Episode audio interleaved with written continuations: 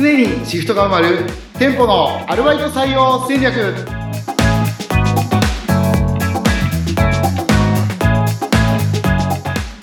こんにちは。コンビニアルバイト採用の専門家、菊池です。アシスタントの安井です。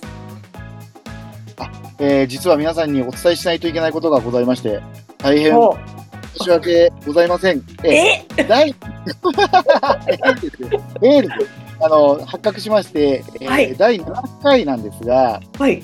あの7回で、えっ、と、コンビニのオーナーさん始めたら、初年度15億ぐらい売り上げつきますよって、はいはいはい。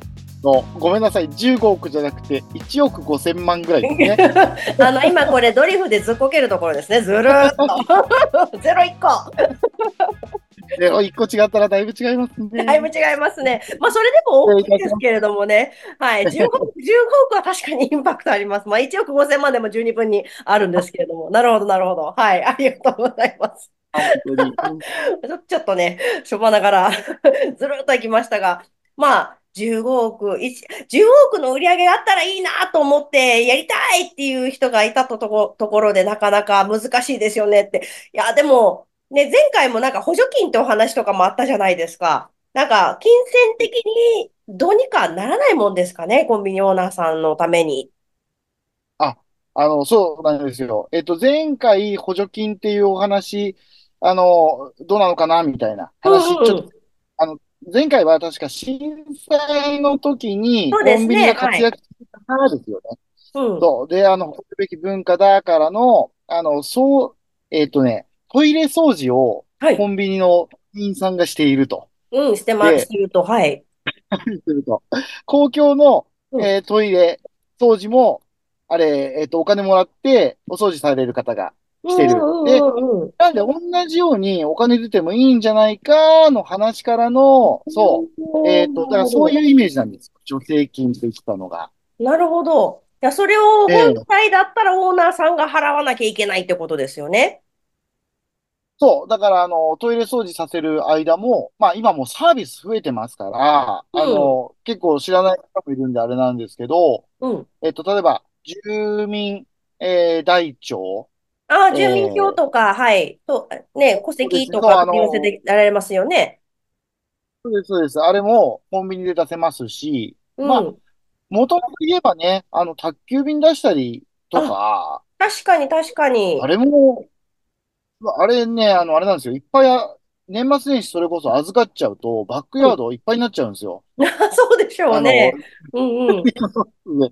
ね、あ、ね、あれだって、まあ、あれは確かにあの手数料いただいてますけど、はいね、それ専門でやってるわけじゃないし、ね、とか、うん。あとポストがあったりとか、はい。そうですね。うん。ゴミも捨てられますよね。ね、おー。あ、家庭ゴミ捨てちゃダメですよ。当然ダメですけど、うん。あの、ね駅のゴミ箱と同じような感じで、うん。その今ね、うん飲み終わったペットボトルは捨てられるし、ってうん。いう、なんか非常にその公共的な部分が多いと思うんですよね。そうですよね。なんか、コンビニに行ったらトイレあるしとか、ポスト多分あるよね。ゴミば、ゴミ捨てに行こうかって、なんかそういう感覚あるみたいですね。うんうん。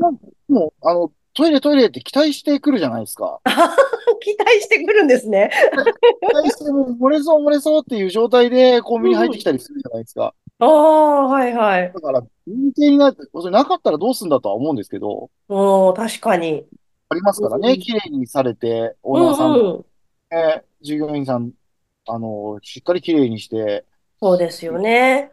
できますから、うんうね、やっぱりそうなんですよね。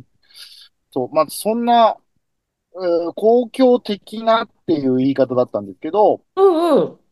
あのーまあ、お店やってるから商売は商売だとは思うんですよ。ただ、やっぱり、あ、あのーそういったものに対しての、まあ、報奨じゃないですけど、はい。例えば、トイレ貸してるから市からお金が出るとかね、ああ、国から出はいはい。る。まあ、もしくは自治体とかもありますよね。うあの。何丁目、えー何丁目組合じゃないけど、とか、自治会とかはいはい。その、コンビニ店舗あることで、うん。あの、助かってるから、じゃあ、寄付しようとかね。おー、はいはい。そんな流れが、できたらなと。あ、あと前に話に出た、うん。あのですね、コンビニのアルバイトはなんかそのランク低いんですよって話あったじゃないですか。はいはい。えっと、なかなかコンビニで働きたくなくて、うんで、入っちゃうとか、うんうんうん。あんまりかっこいい仕事じゃないよねっていう話もあったのを、うんうん。例えば、もうちょっと公共的な部、なんというか、えー意味合いを帯びてくると、うん。だから、反感えーっと、今、反映完全にいですすけど、行政。うん。行政が入って、はいはい。このコンビニは、例えばなんとかスポットですみたいな、おー。となって、働く人たちも、うん。えー半分公務員じゃないですけど、みたいおー、ななるほど。感じに、だって安井さん、あの、コンビニでアルバイトします。まあ、例えばじゃあ安井さん、高校生だったとして、はいコンビニでアルバイトしますってうん。いうのと、うん。例えば、郵便局でアルバイトで入ったっていうのを、なんかうん響きとしてどうですかねって思うんですよね。ああ、あの、私個人の価値観は多分仕事の内容で左右されるんですけど、中身アメリカ人なんで私。けども、例えば高校生だったとして、両親とかは多分郵便局って言った方が多分安心するでしょうね。そうですようねん。うんうん、そう思います。ね、悪い先輩もいないだろうって勝手に思っちゃったりして。そうかもしれないですね。うん。ねた、ただなんかそれって、あの、例えば、えっと、郵便局でしたっけ？それがと逆行する形じゃないですか。民営を反官営にするとかってなると。そうですね。ねで、コンビニ業界ってそれこそ、もういろんなサービスを展開して、あれだけお客様を集めて、まあ、成功している業界にもかかわらず、わざわざ官営化して、お上から命令されるの嫌なんだけどっていう店主さん絶対いると思うんですけど。そうですね。あの、それはいると思います。うん。あの、なんで考え方だと思うんですけど、はい。えっと、今、すごくこれで儲かってて順調ですよっていうオーナーさんって、うんうん。コンビニのサービスが増えてきて、うん。すごく、あの、良かったなって思ってると思うんですね。おーあの、お客さんいほっぱい来てくれる、ど。はいはい。住民票取れるからとか、うんうん。そういう理由でお客さん増えてくれていいと思うんですけど、うんかたや、あの、だからちょっと売り上げに苦戦してるようなところで、うんまあ、あの、市は人材関係の仕事なんで、あの、うんやっぱりさ人があんまり雇えてないとか、うん。オーナーとアルバイトさん一人しかいないってなると、サービスする手間仕事なんですごい大変になっちゃっていてそうですよね。はいはい。そうなんです。だから、その、サービス増えることっていいことなんですけど、うん。現場が、その意識、現場の意識が逆行しちゃう。うん。そんなに増やさないでくれよってなっちゃってるのは、ちょっともったいないなって思うんですよね。すごくいいことしてるから、はい。やっぱり、こう足並みを揃えて、みんなでもっと良くしていこうぜっていう風になった方がいいと思うから、うんそうなんですよ。だからまあ2種類考え方あるかなとは思います。うん。なるほど。そうなってくると、まあ、例えばなんですけど、これが可能かどうかもわかんないんですけど、その、一定の条件というか、それを満たしてるお店は、じゃあこういう反官営化に申し込みができるよとか。で、それで審査を通ったら、そういう補助金を活活用しながら経営してもいいよとか、そういうのがあると面白いかもしれないですね。いいじゃないですか、安井さん。もう、それやりましょう。や、いやりましょうやりましょうやりましょうえ、もうどうやったらできるんですか、それ？あの、まずは、あの、立候補していただいて、な、なかなか道のり長いですね。そういう、まあ、実際は、あの、本部から、なんか行政に語りかけるとか、うん。なんか動きがあってもいいかなとは思いますよね。そういうの。うん実際どうなんです？それ、本当に本部の人ってそんな、あの、可能性があるって知ったらやりたいものなんですかね？あの、どうでしょうか。本部としては、あの、まあ、お店が良くなって、オーナーさんが良くなるっていうのは、いいことだと思うんですよ。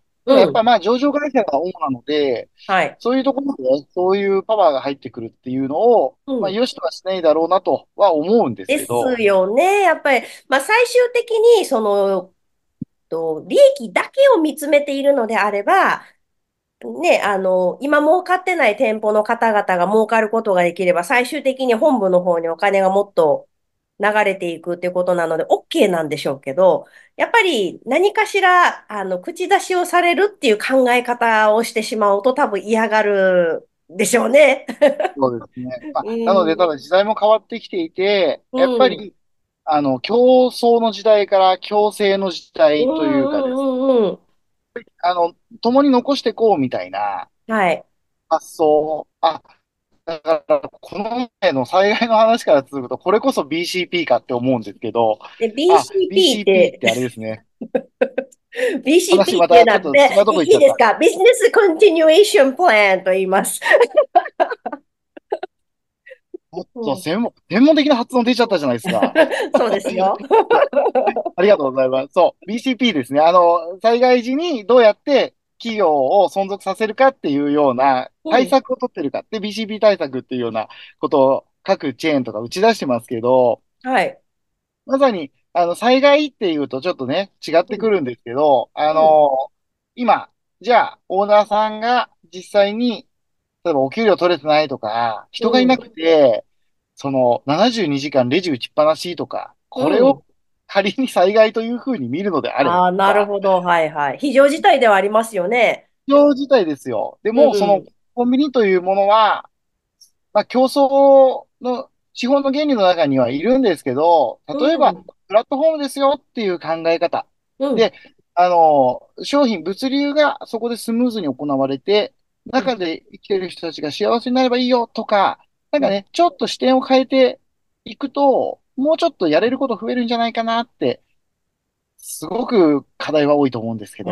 なるほどね。まあまあ BCP の一環として、反官営化してくださいって誰かが言い出したらなんかな、何年か後には可能性がないかな。どうなんでしょいいじゃないですか。もうあの、小泉改革に続いてですね、うんなんだ、口安い改革で、う。持ちやすい改革いきますか。頑張ります。多分。あの、関西流に言うと知らんけど。ということで、今回もありがとうございました。はい、次回も皆さんぜひ聞いてください。ヒクさん、ありがとうございました。はい、ありがとうございました。